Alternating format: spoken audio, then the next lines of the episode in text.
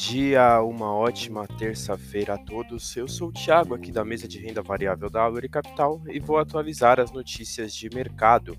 Mercado internacional, fechamento de ontem, dia 17 do 4, o S&P 500 teve uma leve alta de 0,13%, o DXY teve uma alta de 0,51% e os Treasuries, os juros americanos para dois anos, teve uma alta de 2,32%.